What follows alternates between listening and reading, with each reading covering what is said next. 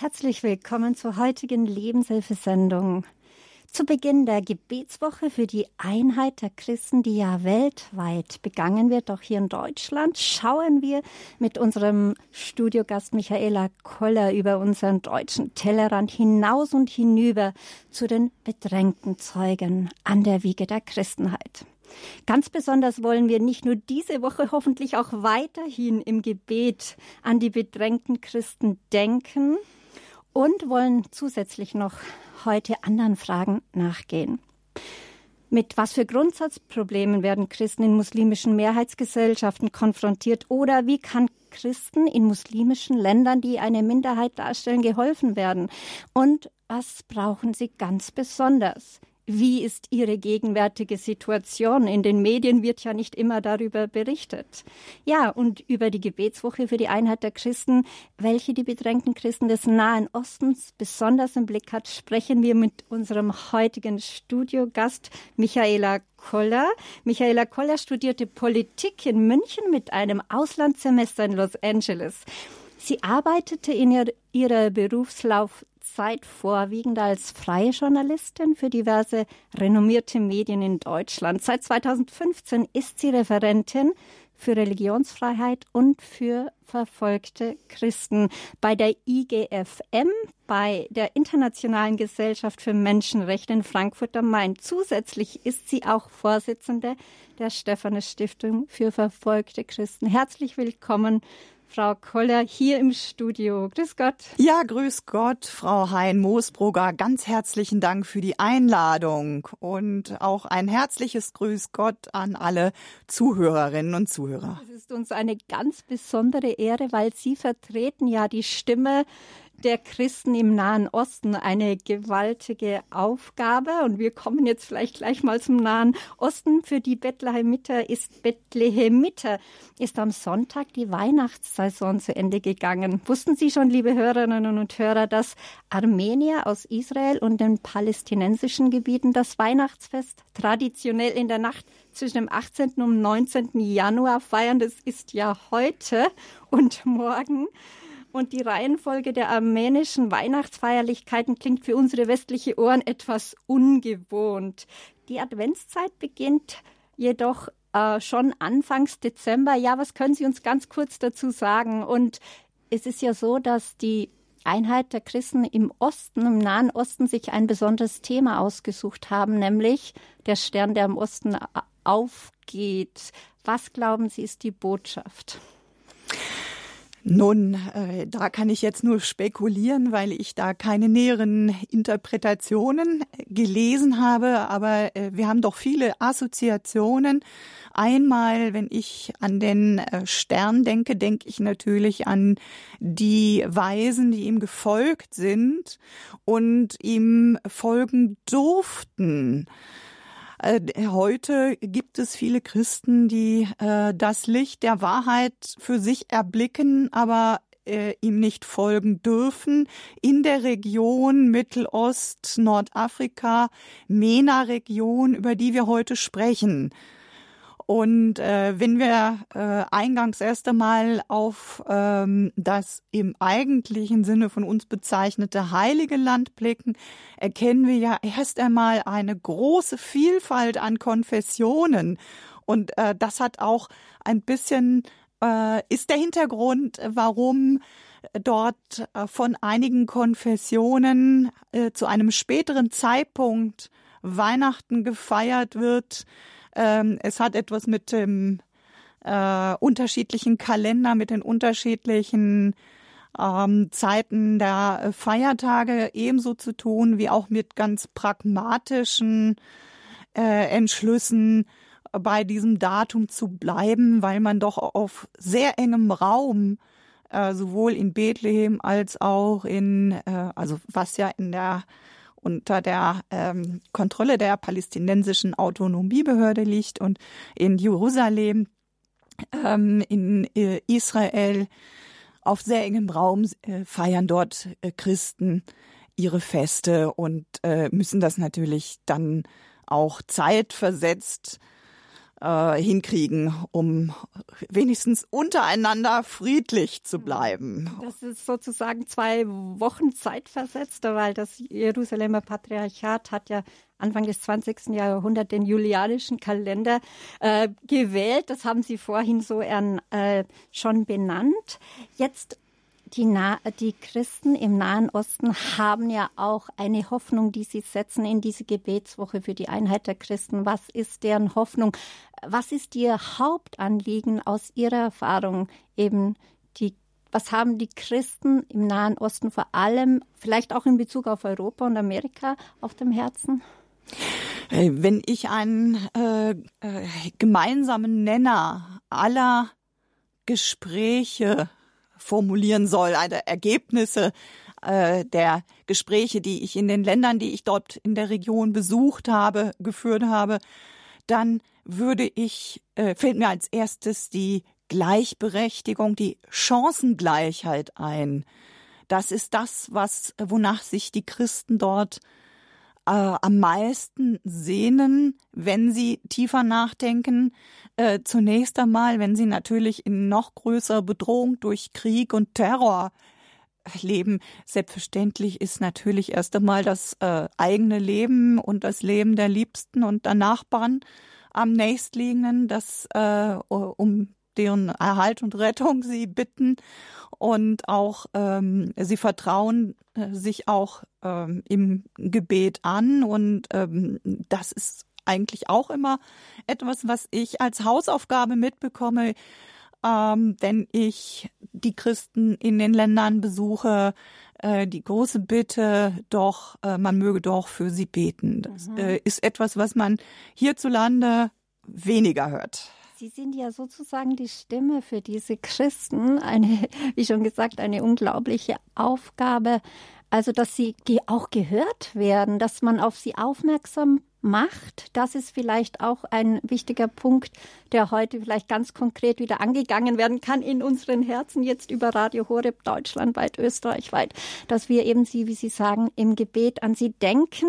Äh, Jetzt ist es ja so, äh, die, in der jungen Generation sieht man oft, dass sie wieder glaubensbegeisterter werden. Ja, auf der anderen Seite gibt es hier so viele Kirchenaustritte. Kommt es überhaupt in dieser Bevölkerung an, wenn man von verfolgten Christen hört, die zum Beispiel gefoltert werden oder diskriminiert anhand ihres Glaubens? Glauben Sie, da kommt was an?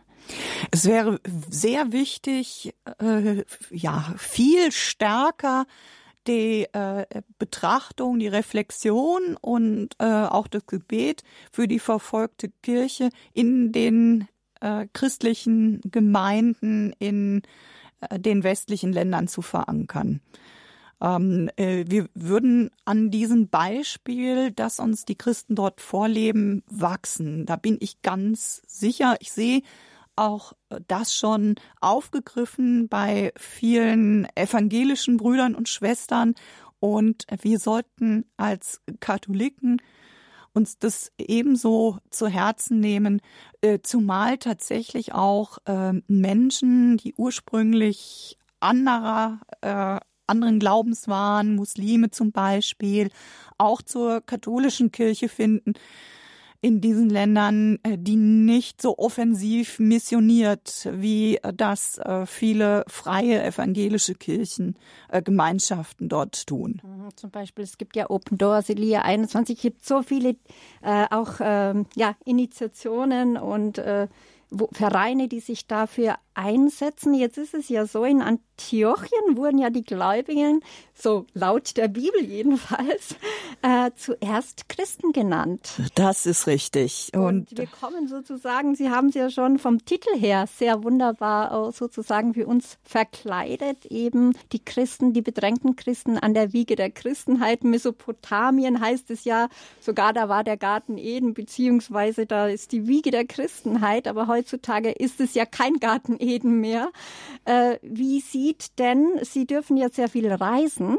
Ja. Können, kommen vor Ort mit den Christen in Verbindung. Äh, wenn wir jetzt da in den Libanon schauen äh, oder nach Syrien oder eben, wie sieht die Situation dort auch, oder, auch aus oder halt diese Palästinensergebiete, wo ja viele Leute hingeflohen sind? Nun, äh, da sprechen Sie natürlich extrem unterschiedliche Situationen an. Wenn wir jetzt erst einmal von ähm, Jerusalem ähm, ausgehen, ausgehen äh, wo die Geschichte, äh, wo die frohe Botschaft ihren Ausgang nahm, äh, dann äh, oder von von Israel, äh, dann kann man sagen, das ist das einzige Land in der Region, in dem die Christenzahl prozentual zunimmt ähm, und die ähm, ne, äh, arabischen, also überwiegend arabische äh, Christen sind das, die im Norden Israels leben. Und ähm, in Libanon nimmt die Zahl nicht zu. Es gibt aber dort einen ähm, äh, aufgrund von Vertragsgrundlagen ähm, aus den Jahren 1943 sowie 1989 ähm, Rechte der Christen, ähm, die sich eben in dem Proporz, der damals bestand, widerspiegelte. Es war so über den Daumen gepeilt, eben ein Drittel.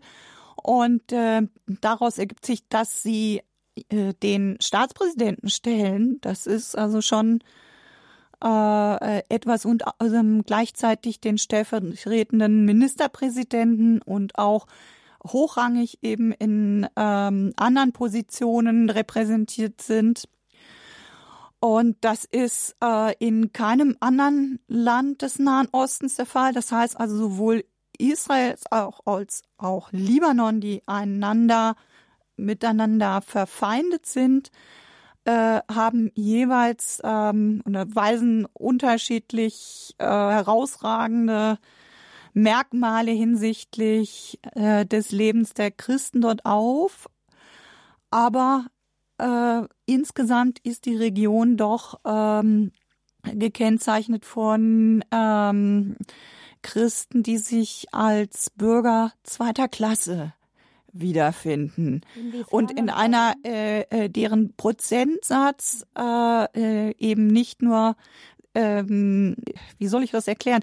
Wenn, wenn der Prozentsatz stark abnimmt, beispielsweise haben Sie ja schon die Türkei angesprochen.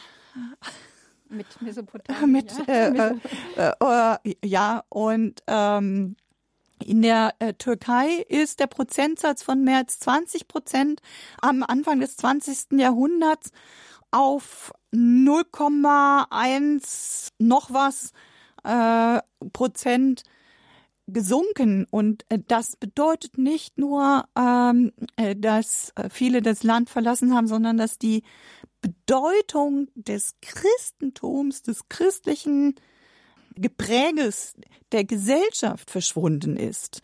Und Sie können sich vorstellen, in welcher bedrängten Situation sich eben die letzten Christen dort wahrnehmen. Ähm, äh, das heißt also, sie arrangieren sich mit Zuständen, mit denen sie äh, gegen äh, die sie vorher äh, aufgelehnt sich aufgelehnt hätten und ja, ja bevor ich da. Wir, genau, da werden wir ja nachher noch als Schwerpunkt hinkommen. Unser Schwerpunkt heute wird ja Irak, Ägypten und dann Türkei sein. Äh, wollen wir jetzt noch kurz den Syrien streifen? Ist ja viel ein größeres Land als Libanon, ist ja ganz klein dagegen. Ähm, ja, Syrien, äh, was als erstes, was uns in den Sinn kommt, ist natürlich das Assad-Regime. Wie schaut das äh, im, im, in Bezug auf die Christen aus. Zuerst war der Vater da, dann der Sohn. Das ist ein ganzes Regime. Ähm, wie kann man das so einstufen? Es ist ja ein sehr, sehr heikles Thema und es ist ja. immer mit Politik verknüpft. In, in Syrien, Syrien war auch einmal äh, ein Land, das man für Christ mit einer Superlative bedacht hatte. Ähm, weil äh, in der Libanon war ja durch einen lange durch einen Bürgerkrieg gekennzeichnet und deswegen sprach man ähm, während und nach diesem Bürgerkrieg von Syrien als dem Land, in dem die Christen die größte Freiheit genießen in der Region.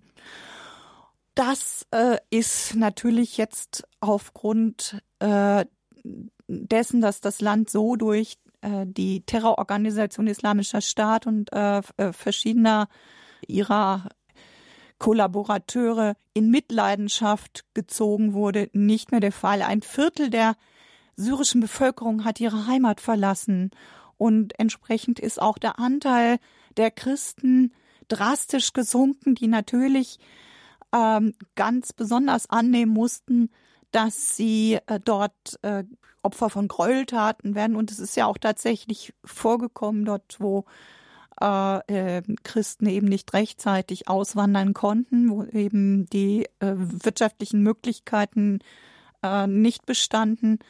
Und ähm, äh, heute ist es noch so, dass Christen zum Beispiel in der nordöstlichen Region El Hasaka bedroht sind durch das äh, türkische Militär, das äh, versucht dort eine sunnitisch-islamische Dominanz durchzusetzen mit verschiedenen islamistischen äh, Bündnispartnern. Und ähm, dort äh, werden die Christen, die dort in großer Zahl lebten, auch weiter marginalisiert. Und äh, ganz konkret versuchen wir auch immer wieder die, die dort geblieben sind, ähm, zum Bleiben zu motivieren, so schwer es ist, und ihnen ein Zeichen der Hoffnung zu geben.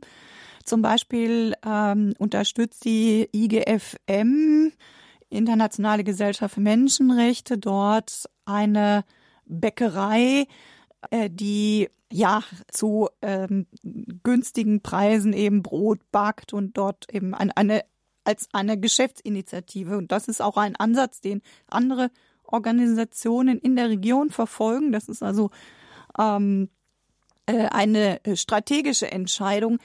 Äh, es nützt nichts, nur Häuser nach Krieg wieder aufzubauen oder Kirchen wiederherzustellen. Die Menschen müssen dort, wenn sie dort bleiben wollen oder gar andere Familien zurückkehren sollen, eine Lebensgrundlage vorfinden.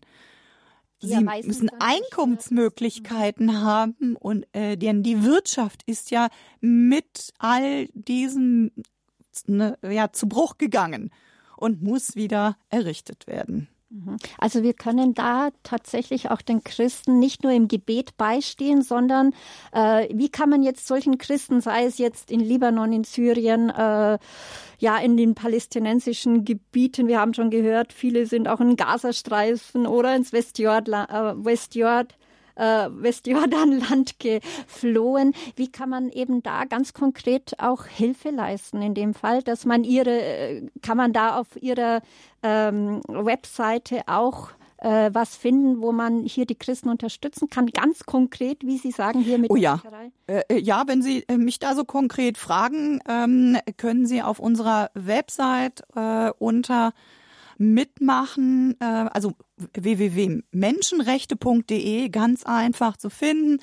Gehen Sie auf Mitmachen, Publikationen als oberstes finden Sie den äh, Newsletter für die Menschenrechte, wo allmonatlich äh, kompakt äh, die zentralen Projekte der IGFM in der Region, auch in anderen, aber eben auch dort in Syrien und im Irak vorgestellt werden. Und ganz, ganz, da wird, werden wirklich ganz konkrete Fälle und Situationen geschildert, von denen sie auch sehr über sehr viel lernen können über die Lebenswirklichkeit. Mhm. Und natürlich können Sie, wenn Sie auf unsere Website gehen, www.tore.org, können Sie natürlich unter der heutigen Lebenshilfesendung unter den Details anklicken und dort finden Sie natürlich alle Informationen zur Referentin, äh, können Sie immer auf unserer Website von Radio Horeb finden. Das nur dazu. Ähm, ist, wir sehen ja, also jedes Land wäre eine eigene Sendung oder vielleicht sogar mehrere Sendungen für ein eigenes Land. Deswegen wollten wir das jetzt nur kurz äh, streifen. Und bevor wir jetzt zu unseren Schwerpunkten kommen, wollen wir nach der Musikpause gleich hineinhören, wie es im Irak, in Ägypten und in der Türkei ausschaut.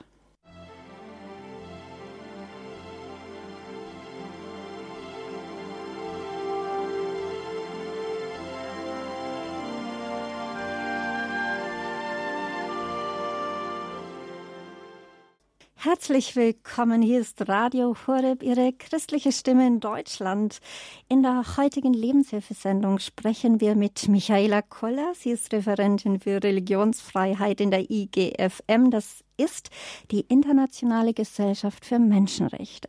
Sie ist auch Vorsitzende, des Stephanus-Vereins, äh, wo sich für verfolgte Christen einsetzt. Und die Christen im Nahen Osten stellen unterschiedliche Informationen oder auch Materialien für die Gebetswoche, für die Einheit der Christen, die ja heute begonnen hat, in, in das Bewusstsein in dem Bewusstsein zur Verfügung, dass viele ihre Mühen und Probleme auch in anderen Teilen der Welt erfahren werden und dass die Welt sich nach einem Licht sehnt auf dem Weg zum Erlöser und auf dem, äh, ja genau, über alle Finsternis kann eben durch unseren Glauben auch die Erlösung stehen und zum Sieg führen. Jetzt meine Frage, äh, der, der, der Begriff äh, Nahe Osten ist ja ein Riesenbegriff, das ist so weitläufig, wir haben es schon gesehen. Inwiefern hat jetzt die globale Covid-19-Pandemie auch dazu beigetragen, dass die Christen noch mehr leiden? Hat, auch, hat es auch sich hier einiges ereignet oder abgefärbt? Ja, in der Tat, das äh, kann ich nur bestätigen. Äh, es ist eben so, dass weltweit die sozialen Gruppen, die am Rande stehen, am stärksten betroffen wurden, betroffen sind durch äh, diese Krise. Und äh, das habe ich in Ägypten beobachtet, wo viele Christen in der Armut leben. Und äh, äh da können wir noch später auch noch mal äh, drauf eingehen.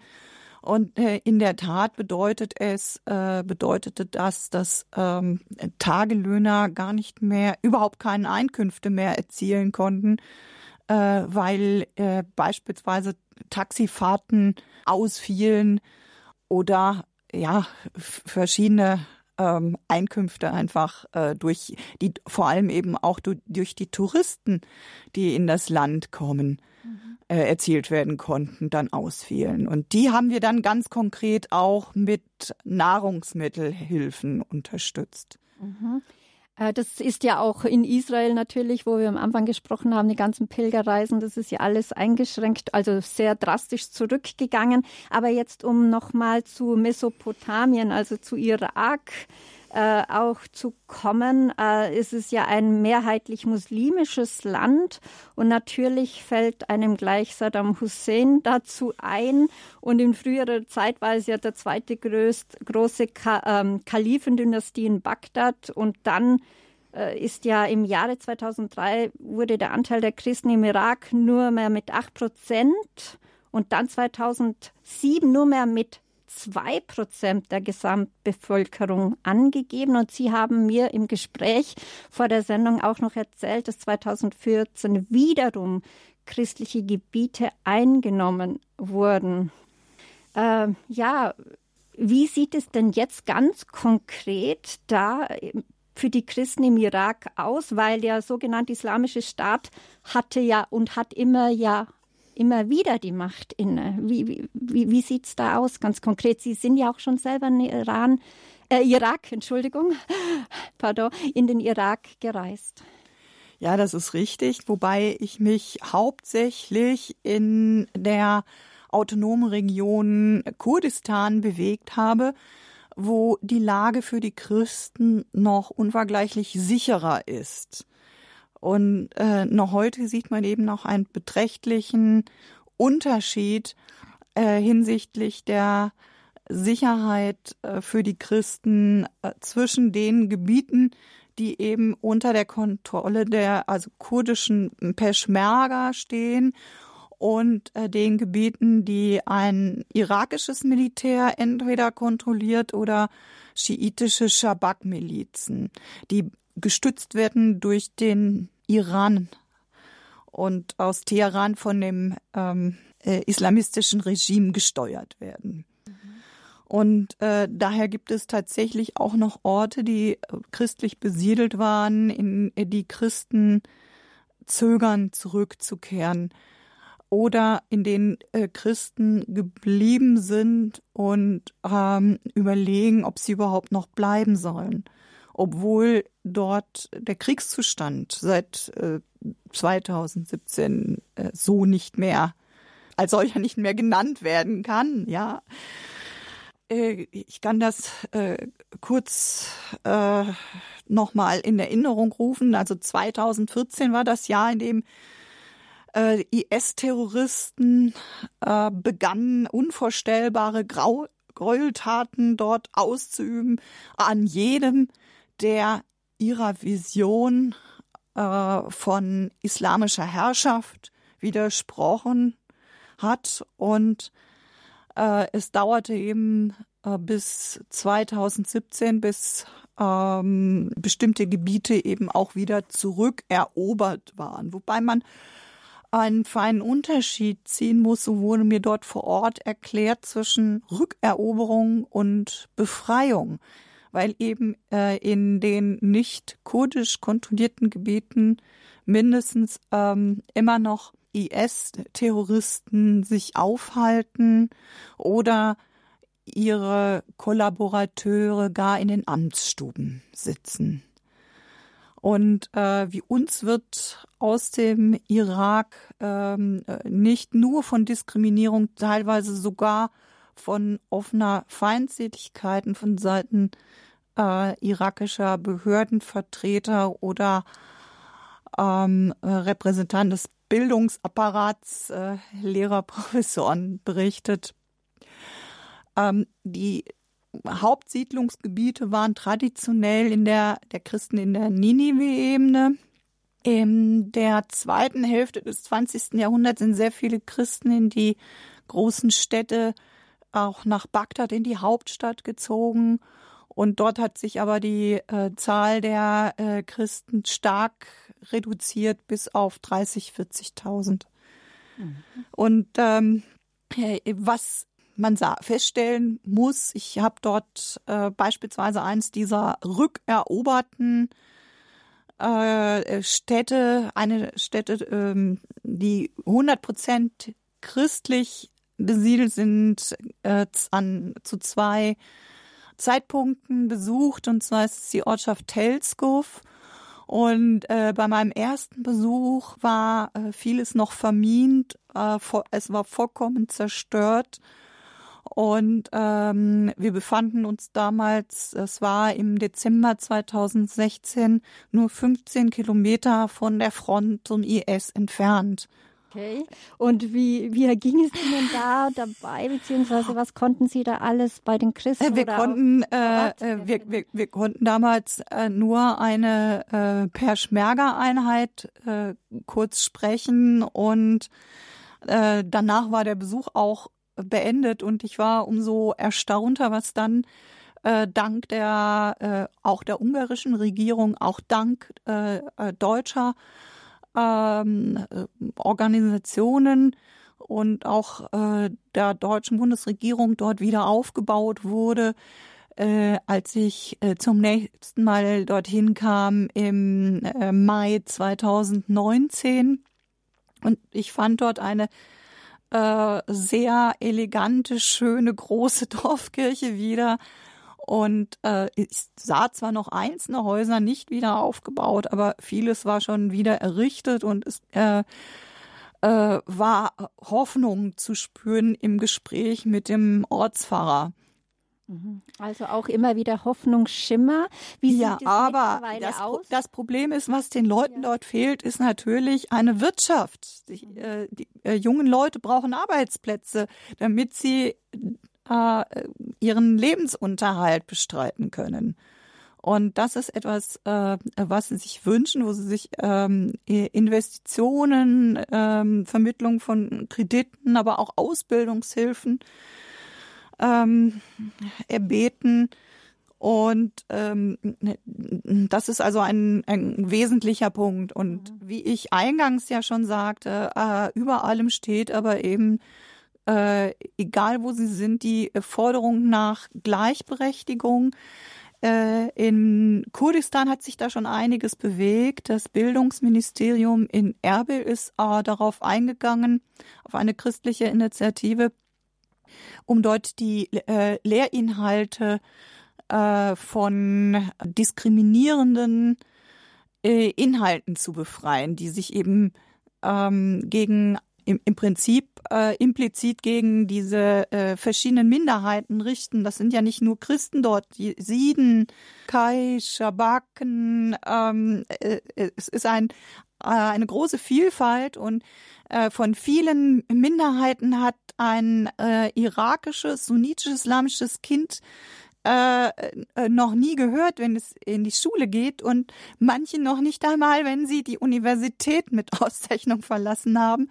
Und das äh, äh, muss natürlich geändert werden, denn Gleichberechtigung kann äh, setzt ja da erst einmal ein, wo man Kenntnis voneinander erlangt und äh, äh dann eben äh, darauf Toleranz wachsen kann. Und inwiefern sind jetzt da diese Minderheiten oder auch die Christen als Minderheit dort benachteiligt? Geht es da um rechtliche Dinge? Weil es, man ja, kann viel. ja oft äh, den Eindruck gewinnen, dass oft in vielen Orten auf der Welt friedliches Zusammenleben anscheinend nach außen hin, jedenfalls unter den Religionen, sehr wohl gelingt. Aber wie sieht es denn aus, wenn es jetzt konkret um Rechte geht? Dann ist es, ist es das Thema, was Sie meinen? Ja, natürlich. Also es ist äh, vor allem in rechtlicher Hinsicht so, ähm, das geht eben äh, hin äh, dazu, dass also per, äh, das Personenstandsrecht eben islamisch geprägt ist.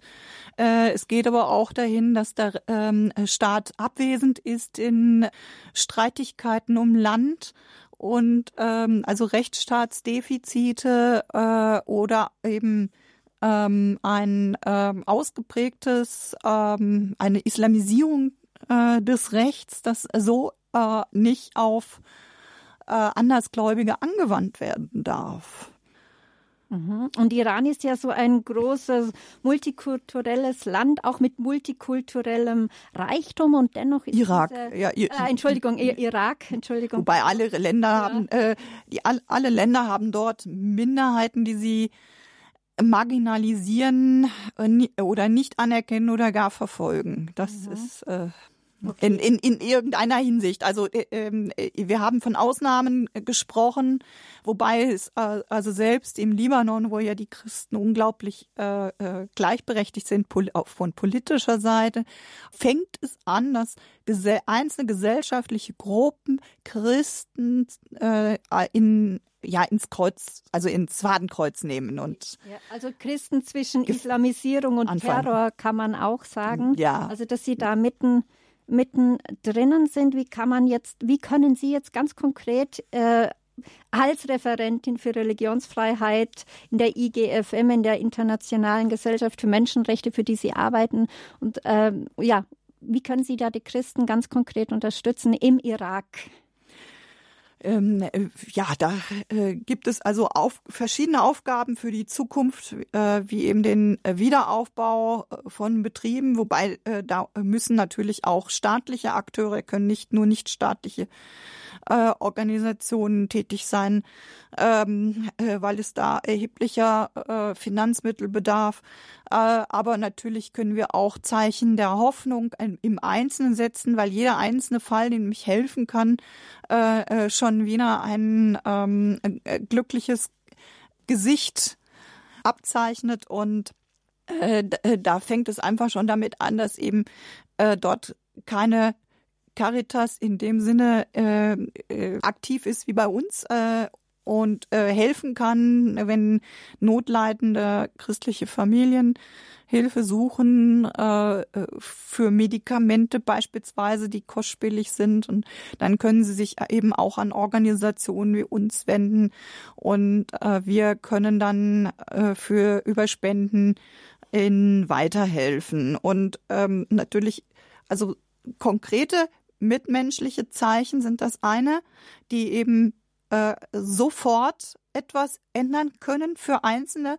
Und dann muss es natürlich auch nachhaltige, große Unterstützung geben äh, zum Wiederaufbau der Wirtschaft. Und äh, da ist natürlich auch äh, Startkapital, wie ich schon erwähnte, und Berufsausbildung äh, von mhm. entscheidender Bedeutung. Ja, und natürlich, wir befinden uns zu Beginn heute der Gebetswoche für die Einheit der Christen und die Christen im Osten haben das Thema gewählt, der Stern, der im Osten aufging. Also sie möchten auch nicht vergessen werden. bei uns in Deutschland, ganz konkret, auch, bei hier, auch hier bei Radio Horeb, Ihrer christlichen Stimme, dass wir ihrer im Gebet gedenken. Und nach der Musikpause wenden wir uns einem weiteren Schwerpunkt zu, das ist nämlich Ägypten. Ägypten, das ja bereits seit dem ersten Jahrhundert das Christentum ja existent gemacht hat.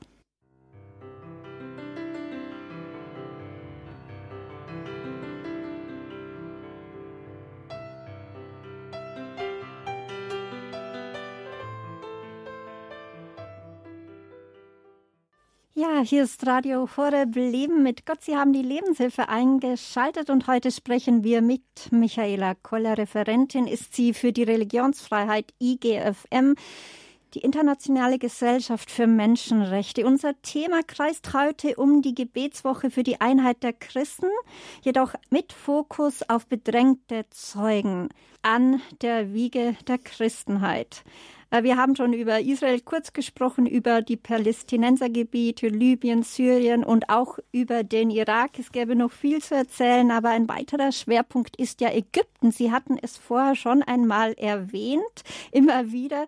Ja, Christentum in Ägypten, das Christentum existiert dort ja schon seit dem ersten Jahrhundert und ja, und ist somit eine der ältesten christlichen Kirchen der Welt. Das ist ja auch die koptische das ist ja auch die koptische Kirche. Mm, ja, da hat ja das Christentum seine Anfänge gehabt. Wie sieht es jetzt ganz konkret in den letzten Jahren dort aus? Was haben Sie da immer wieder verfolgen können im Gespräch mit den Christen vor Ort? Ja, äh, danke, dass Sie eben an äh, die äh, Kirchengeschichte erinnert haben, die ja tatsächlich damit beginnt, dass die heilige Familie in Ägypten Zuflucht gefunden hat. Und äh, die ägyptischen Christen sind auf diese Geschichte äh, sehr stolz und erinnern auch an den äh, Städten, äh, traditionell, also an denen äh, der Überlieferung nach die heilige Familie weilte dann äh, daran, begreift sich aber trotz dieses äh, großen Geschenks als äh, aufgrund ihrer Geschichte als Märtyrerkirche oder Kirche des Kreuzes und ähm, ist äh, auch selbstbewusst, also erstmal aufgrund dessen, was sie erlitten haben, äh, aus Liebe zu Christus und ähm, äh, zugleich eben sind sie ja die größte christliche Gemeinde Nordafrikas und äh, der Region. Ähm, nun sind sie speziell bedrängt äh, aufgrund äh, einer immer noch nicht überwundenen Benachteiligung, die äh, lange zurückreicht bis eben in die osmanische Zeit. Und äh, diese Diskriminierung ist immer noch nicht überwunden. In den äh, Polizeiakademien oder in, beim Militär äh, sind sie nicht entsprechend ihres Bevölkerungsanteils, der so rund zehn Prozent ausmacht, repräsentiert, äh, vielleicht ein Zehntel davon. Und nur in seltenen Fällen gelangen sie in höchste Ämter. Es gibt einen einzigen christlichen Gouverneur und äh, es gibt äh, wenige christliche Familien eben äh, schon seit äh, auch seit osmanischer Zeit oder seit äh, der Zeit des britischen Protektorats da hindurch ähm, äh, zu äh, Macht und Einfluss gekommen sind und die immer äh, auch noch heute äh, politisch an der Spitze stehen, wie eben ich erinnere da an die Familie des äh, vormaligen UN-Generalsekretärs Boutros Boutros-Ghali, äh, äh, die äh, koptisch-orthodox sind, ähm, aber äh, natürlich eines der weiteren Hauptprobleme ist, ähm, nicht nur die tradierte Diskriminierung, die sich eben äh, auf der gesellschaftlichen Ebene widerspiegelt. Aber nein, äh, wenn ich äh, wie in jüngsten Nachrichten über äh, Veränderungen zugunsten der Kopten gelesen habe, stand da eingangs in der Meldung, ähm, ja, von, also von der Verfassung her sind sie gleichgestellt. Ja, da, wenn man die Verfassung im Ganzen und richtig liest, kann man das leider äh, muss man das zurückweisen, diese Behauptung. Das ist nicht, wenn die Hauptquelle der Rechtsprechung, die ist das islamische Recht der Scharia ist, dann mhm. können sie nicht gleichberechtigt sein. Es schließt sich einander aus. Und äh, das ist also ein ähm, wichtiger ähm, Punkt, ein zweiter Punkt. Und ein dritter Punkt ist natürlich der seit Jahrzehnten äh, zunehmende politische Islam, der äh, auch seinen historischen Ausgangspunkt in Ägypten 1928 mit der Gründung der Muslimbrüderschaft genommen hat. Mhm. Also Und erstens mal diese, was Sie sagen, die Neuerungen, die jetzt äh, vor, vor ein paar Tagen gelesen wurden in den Zeitungen, mit Vorsicht zu genießen, erstmal abwarten, sagen Sie, wenn ich da richtig. Ja, das ist richtig, habe. das äh, äh, mhm. habe ich äh, das war meine allererste Reaktion, wenn es also um Verbesserung geht. Wir müssen erst einmal äh, die neuen rechtlichen äh, Bestimmungen genau juristisch prüfen im Zusammenhang mit dem gesamten Rechtswerk. Dann wissen wir, ähm, äh, äh, dann, dann können wir die Rechnung mit allen notwendigen Subtraktionen und dann sehen wir dann das Ergebnis, das unterm Strich steht. Und dann müssen wir aber auch nochmal die Rechtspraxis beurteilen, weil Rechtstheorie und Rechtspraxis auch nochmal in der Region oft einen großen Unterschied ausmachen. Also die Verfolgung durch, den Isla durch das islamische Regime, wie sieht das dann ganz konkret in Kürze? Weil wir ja schon... Äh, politischen Islam. Ja, ja natürlich, das, äh, das macht sich äh, äh, äh bemerkbar bemerkbar. Es gibt da auch natürlich wiederum gesellschaftliche Ursachen wie zum Beispiel diskriminierende Lehrinhalte, die äh, ich vorhin schon im Zusammenhang mit dem Irak ansprach, die in Ägypten auch ein großes Problem darstellen und äh, gegen die wir uns als IGFM in einem eigenen Appell wenden. Und äh, das ähm, wirkt natürlich auch auf das äh, Bewusstsein in der Gesellschaft und äh, generell eben auf diejenigen, die sich dem politischen Islam zuwenden und auch zu Gewalt äh, äh, Ja sagen. Und äh, das ähm, äh, da sehen wir äh, von Zeit zu Zeit grausame Attentate. Ich, ich habe Überlebende der äh, Attentate von Alexandria in der Neujahrsnacht 2011 ebenso äh, gesprochen und gefilmt äh, vor Ort, wie eben äh, von äh, vom Palmsonntagsattentat kurz bevor Papst Franziskus 2017 das Land bereiste im April. Und äh, muss sagen, also dass äh, äh die natürlich äh, Angst haben, äh, weiterhin äh, die äh, Überlebenden und ihre Angehörigen und ihre Gemeinden äh, dass immer wieder so etwas vorkommen kann. Und äh, sie wünschen sich natürlich äh, nicht mehr als Bürger zweiter Klasse behandelt zu werden und wünschen sich das eben auch äh, mit äh, großer Vehemenz äh, von Seiten der äh, Behörden diese Fälle auch ermittelt werden. Äh, es gibt Zeichen, äh, symbolische Akte äh, seitens der Regierung. Es ist aber ein autokratisches Regime und das ist dann also alles auch ähm, in Anführungszeichen zu sehen, inwiefern eben das auch, äh, also mit Fragezeichen zu versehen, inwiefern das e-, ehrlich, nachhaltig und äh, tiefgreifend ist. Also die Lage auch in Ägypten sehr instabil, auch mit Gewalt, politischer Gewalt und so weiter geprägt. Und jetzt äh, wollen wir nach der Musikpause noch in die Türkei schauen und hier schon der Aufruf äh, an Sie, liebe Hörerinnen und Hörer. Sie können sich auch noch einbringen in dieser Sendung. Wenn Sie noch Fragen haben an Michaela Koller zum heutigen Thema, nämlich zum Beginn der Gebetswoche für die Einheit der Christen. Wir schauen auf die bedrängten Zeugen an der Wiege der Christenheit und Michaela Koller ist Referentin für Religionsfreiheit der IGM, der Internationalen Gesellschaft der Menschenrechte. Und haben Sie Fragen an Sie, vielleicht was Ihnen schon lange auf dem Herzen liegt, dann können Sie dann anrufen. Jetzt greifen Sie zum Hörer 089 517 008 008 089 517 008 008 und nach der Musik schauen wir noch ganz kurz auf die Türkei.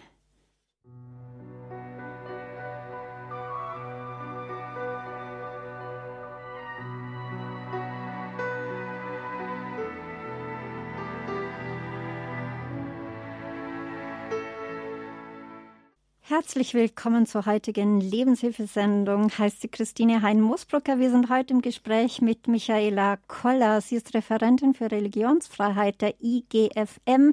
Das ist die Internationale Gesellschaft für Menschenrechte. Und unser Thema heute. Es geht um Menschenrechte und zwar um die bedrängten Zeugen, um die bedrängten Christen, die an der Wiege der Christenheit äh, nah dran sind, beziehungsweise dort schon seit Urzeiten. Wir haben sie ja heute auch in der Lesung gehört.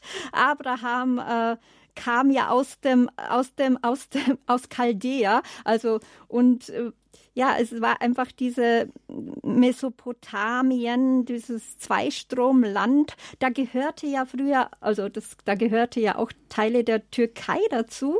Und das ist ja unser nächstes Thema. Äh, ja. Ja, ich war dieses Jahr schon in, äh, nein, dieses Jahr noch nicht, aber ja, jetzt im, im abgelaufenen Jahr 21, da war ich in Mesopotamien. Oh, was haben Sie da vor Ort mit Ihren eigenen Augen erleben und auch mit Ihren Hör Ohren hören können von den Christen vor Ort? Das interessiert uns. Ja, da habe ich ähm, äh, den Turabdin besucht. Das ist also das traditionelle Siedlungsgebiet der Aramäer, der syrisch, hauptsächlich syrisch-orthodoxen Christen.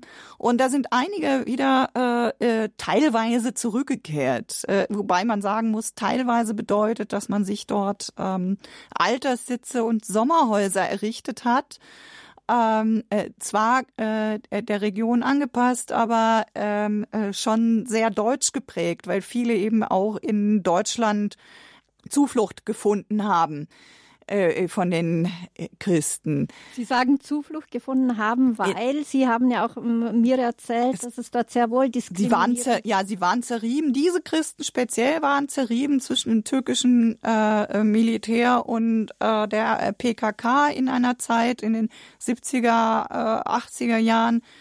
Und äh, äh, hier hat man ja äh, türkische Staatsbürger in Deutschland äh, aufgenommen und ähm, äh, als Gastarbeiter äh, kamen sie und blieben dann äh, und äh, sind jetzt äh, syrisch-orthodoxe Deutsche. Aber ich äh, habe also dort diese syrisch-orthodoxen Deutschen aramäischer Herkunft äh, getroffen und ähm, äh, es gibt tatsächlich aber in den Orten auch die, äh, kontinuierliche äh, Besiedlung, sehr gering natürlich.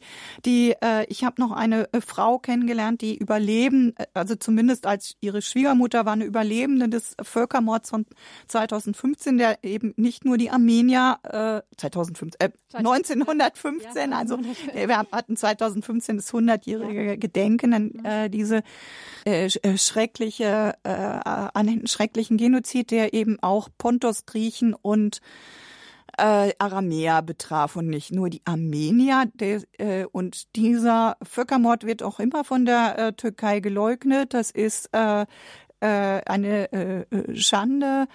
Daran zu eine Beschämung daran zu erinnern und diese Aufarbeitung wäre so wichtig, auch ins Bewusstsein zu rufen, dass die Türkei faktisch ein multikulturelles Land ist, das äh, aber versucht eben zum Beispiel eben die äh, Christen, die es trotz völkerrechtlicher Grundlagen wie den Lausanner Vertrag, also da ist, da sind ja zumindest zwei christliche Minderheiten, die Armenier und die Griechen, denen ist, sind da Rechte ähm, eingeräumt worden und trotzdem versuchen sie die auszutrocknen.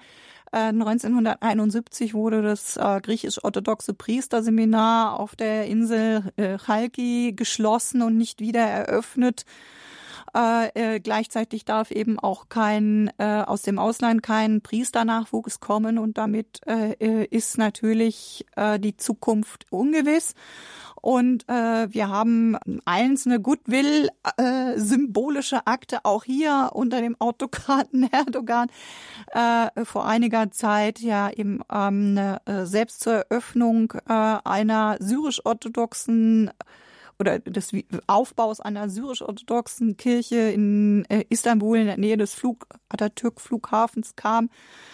Äh, aber faktisch sind Christen dort äh, christliche Gemeinden dort stark benachteiligt, weil, weil, sie nicht als Körperschaften anerkannt werden und damit äh, äh, haben sie ganz faktische Nachteile, wenn sie nicht ein Gemeindekonto eröffnen können, Grundbesitz weiter vererben können und äh, immer in Gefahr stehen, äh, das an den Staat zu verlieren. Ähm, und äh, das sind äh, wesentliche Punkte, äh, die beschämend sind für ein Land, das also so eine äh, große äh, Tradition hat, dass äh, der heilige Johannes Paul II. als heiliges Land der Urkirche bezeichnete, mit Blick auf die Tatsache, dass es schließlich vom heiligen Paulus selbst christianisiert wurde, also in, in Teilen, also er hat dort ähm, mit der Mission eben äh, angefangen und äh, dass es eben dort äh, vier der wichtigsten Konzilien äh, gab, äh, dort stattfanden im vierten, fünften Jahrhundert. Also Nicea, Chalcedon, mhm. Ephesus, Konstantinopel alles in der heutigen Türkei. Also auch noch viele Nachteile für die Christen, die heute vor Ort leben. Jetzt wollen wir mal kurz eine Hörerstimme reinnehmen. Frau Gratz, äh, Sie, ja. Sie warten jetzt schon eine ganze Weile. Sie kommen aus Alfter bei Bonn. Grüß Gott, Sie sind auf Sendung. Ja, grüß Gott. Also ich habe leider sehr spät erst eingeschaltet und habe das Hauptthema nicht so mitbekommen, nur ganz am Ende. Aber dann fiel eben auch das Wort der Einheit. Und das ist eigentlich mein Herzensanliegen, die Einheit, aber eben nicht aus der Lauheit, dass wir uns irgendwie anpassen, sondern das Zentrum, das Zentrale eben, ähm, die heilige Eucharistie, die muss halt wirklich gefeiert werden in den Worten, in denen Jesus Christus das Abendmahl gefeiert hat und seine Worte eingesetzt hat zur heiligen Wandlung. Und in Deutschland leider, leider Vielleicht ist das auch hier nur, wo ich wohne und in der, im größeren Umkreis, da werden die Einsetzungsworte abgewandelt und ähm, jetzt habe ich das so ganz schlimm erlebt. Eine Frage an Sie, weil wir ja die bedrängten Christen als Thema haben. Ja, Hätten und, Sie denn eine Frage an die Die Frau Einheit, die kommt eben nur, ich habe eben auch zu den koptischen Christen sehr gute Kontakte. Der Heilige Geist hat mich zu ihnen geführt. Und dass die Einheit, die, und das ist auch deren höchstes Anliegen, mhm. Einheit kommt eben nur von Gott und das stärkt das Christentum. Egal wo, wo Christen im Bedrängnis sind, wenn wir die Einheit bekommen, dann sind wir einfach stärker und geben das stärkste Zeichen für Jesus Christus selbst. Papst Franziskus selbst sprach ja von der Ökumene des Blutes und das ist ein sehr vielsagendes, eine sehr vielsagende Formulierung. Ja, wir es gibt ja auch die Blutzeugen. Ja, vielen Dank, Frau Gratz, dass ja, Sie so lange an der Leitung noch gewartet haben, Ausdauer hatten, um dies uns zu erzählen. Danke, ja, das dass Sie. Sehr interessant, was ich so gehört ja. habe durch Ihr Gespräch. Schön, dass Sie die Einheit mit den koptischen Christen pflegen. Dankeschön. Ja, bitte sehr, ja. Auf Wiederhören. Gerne. Ja, Frau Koller, wollten Sie dazu noch sagen oder passt? Können ja, wir das, das war das, was ich da hinzufügen mhm. wollte. Genau, Herr Flick aus Frankfurt am Main. Ja, einmal, ich grüße Michaela Koller. Sie ist ja meine Nachfolgerin im Amt äh, im Bereich Religionsfreiheit verfolgte Christen. Ich habe auch mit ihr Türkei-Reisen gemacht. Ja, ja 1998. Äh, ja, das war die erste. Also es gibt in der Türkei so etwas wie eine äh, türkisch-islamische Synthese. Ist zwar offiziell eine Republik, aber quasi eine sunnitische Republik und von daher sind alle Nicht-Muslime außen vor. Und äh, die sagt ja schon, dieses Schalke-Seminar seit 1971 geschlossen, der griechisch-orthodoxen Kirche. Es gilt auch für das äh, Seminar der Armenier. Ja. Und äh, man könnte vieles sagen, insbesondere freikirchliche Christen, die missionarisch aktiv sind, haben mehr Schwierigkeiten, noch Visa-Probleme und so weiter und Rechtsprobleme, Nichtanerkennung als Rechtsstatus. Äh, vielleicht kann die Michaela noch was sagen, äh, dass man da auch Kirchen und Gottesdienste besuchen kann. Also wenn ich in Istanbul bin, besuche ich immer die katholisch-deutsche Gemeinde, die evangelisch-deutsche Gemeinde. Wenn man Tourist ist in Natalia, kann man auch eine katholisch-deutsche Gemeinde besuchen. Ja, das habe ich auch. ja. Das ich habe das ganz bewusst und gezielt an den Orten, äh, an den touristischen Orten, wo es überall äh, sogar deutschsprachige katholische Gottesdienste gibt, genutzt. Und äh, das sollte man tun und einfach da mal auch mit den äh, Pfarrern ins Gespräch kommen, die ein bisschen Hintergrundwissen vermitteln und ähm, äh, dann vielleicht auch noch mal weitergehen und äh, sich mit anderen äh, Christen einfach nur treffen, zuhören auf einen Tee und ähm, um die Realität zu hören. Also ich habe äh, diese das letzte Gespräch, das ich mit einem ähm, Christen aus der Türkei führte, das äh, zeigte doch sehr deutlich, äh, dass man sich nicht nur als Christen eben bedrängt fühlt, sondern in dieser Situation natürlich alle, die eben die äh, äh, Herr Flick erwähnte es ja schon, die türkisch-islamische Synthese, die dieser Ideologie nicht anhaften, die äh, werden, ähm, also der sich äh, verstärkt äh, Erdogan verschrieben hat, ähm, äh, werden natürlich äh, oder laufen Gefahr, äh, als Opposition äh, verfolgt zu werden. Ich möchte nur ganz kurz sagen, es gibt diese katholische Antalya-Gemeinde, die deutschsprachige, und in Istanbul die katholische deutsche Paulsgemeinde, die sollte man auch, manche meinen ja, früher es würden überhaupt keine Glocken läuten, also man sollte auch Gottesdienste und Gemeinden besuchen, wenn es möglich ist. Und wir beide haben ja noch äh, kurz zu Weihnachten einen syrisch-orthodoxen Bischof hier in äh, Köln getroffen aus dem Tuabdin, den wir auch unterstützen wollen. Ja, wunderbar, Herr Flick. Ich finde es wunderbar, dass Sie sich noch eingebracht haben in diese Sendung. als sozusagen, ja, als ein Team mit Michaela Koller. Wunderbar. Danke, Herr Flick, für Gerne. den Anruf. So, wunderbar. Danke. Ja, Herr Link, Sie sind noch ganz kurz auf Sendung. Eine ja. halbe Minute gebe ich Ihnen. Wirklich nur ganz kurz. Weil wir gleich äh, unser Programm beenden müssen. Hallo, Herr Link? Ja, ich wollte als Gründer der Stephanus Stiftung für verfolgte Christen, Frau Koller, ganz herzlich äh, danke. Sie als Nachfolgerin macht ihre Sache ganz ausgezeichnet und herzlichen Dank und Gottes Segen. Ja, wunderbar. Wir haben heute lauter Ehrengäste bei uns. Danke, Herr Link, für Ihren Anruf. Das freut uns. ja, Frau Koller, ich gebe, äh, Michaela Koller, ich gebe weiter an Sie. Sie sitzt jetzt hier und lacht und freut sich wahrscheinlich. Ja, wollten Sie noch etwas ergänzen? Ganz kurz. Ja, jetzt, äh, ich habe ich hab einen Vorsatz. Äh, jetzt muss ich ganz äh, schnell wieder ernst werden. trotz der großen Freude, die mir meine Arbeit bereitet, habe ich natürlich hier immer ein ähm, auch äh, bedrückende Anliegen. Äh, äh, und ich muss sagen, ich finde da sehr viel, ich muss das jetzt mal bekennen, sehr viel Trost im Gebet. Und daher lade ich ein, ähm, äh, jetzt abschließend alle Hörer stellvertretend für alle Opfer des, äh, der Terrororganisation Islamischer Staat und äh, Opfer ihrer Kollaborateure, ihrer ideologischen Verbündeten äh, für die beiden seit April 2013 entführten Bischöfe, äh, den griechisch-orthodoxen Metropoliten Mar Grigorios Johanna und den syrisch-orthodoxen Erzbischof Bulos Yazici äh, zu beten. Also äh, wir wissen nicht, wir, ja, wir, wir wissen nicht, äh, natürlich mit, mit den Jahren wird die Hoffnung kleiner, dass sie noch leben könnten. Aber ähm, ich muss das einfach als äh, stellvertretend nehmen für alle, die noch vermisst werden mhm. und äh, alle, die noch äh, sich in irgendeiner Art der Gefangenschaft und der Versklavung äh, die, dieser schrecklichen Organisation befinden. Ich möchte ähm, äh, die Hörer einladen, äh, für diese Bischöfe und alle anderen zu beten. Ja, das ist ein ganz spezieller Gebetsaufruf heute für Deutschland, für Österreich, für Radio Horeb, Radio Maria und auch Radio Maria Südtirol, dass wir da in der Hörer als Hörerfamilie daran denken. Danke, dass Sie uns die Vermissten und die Entführten auch wieder ins Gedächtnis gerufen haben, die wir ja so schnell in unserem christlichen Alltag, wo wir ja so vieles haben, vergessen. Ja, somit danke ich Ihnen herzlichst, ähm, Michaela Koller, dass Sie uns sozusagen Fakten der verfolgten Christen auf den Tisch gelegt haben, die wir ja in den Medien oft kaum mitbekommen. Vielen Dank, dass Sie bei uns live im Studio waren. Danke für Ihr bereichernde, ja, für Ihren wunderbaren Einsatz. Auch, dass Sie die Stimme der Ungehörten sind. Gerne geschehen. Auf Wiederhören. Somit sind wir schon am Ende der Lebenshilfe angelangt und wir bedanken uns für die Anrufer, die sich getraut haben und sich in, auf wunderbare Weise eingebracht haben. Und seien Sie wieder dabei, wenn es heißt Lebenshilfe. Und zwar am Donnerstag geht es um Lebenslinien, immer zu viel und niemals genug.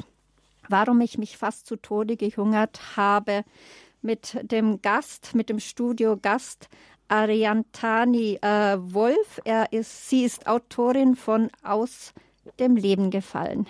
Ja, mein Name war Christine Hein-Moosbrugger und es hat mir Freude bereitet, Sie durch die Sendung zu führen. Und danke nochmal herzlich an Sie, Frau Koller.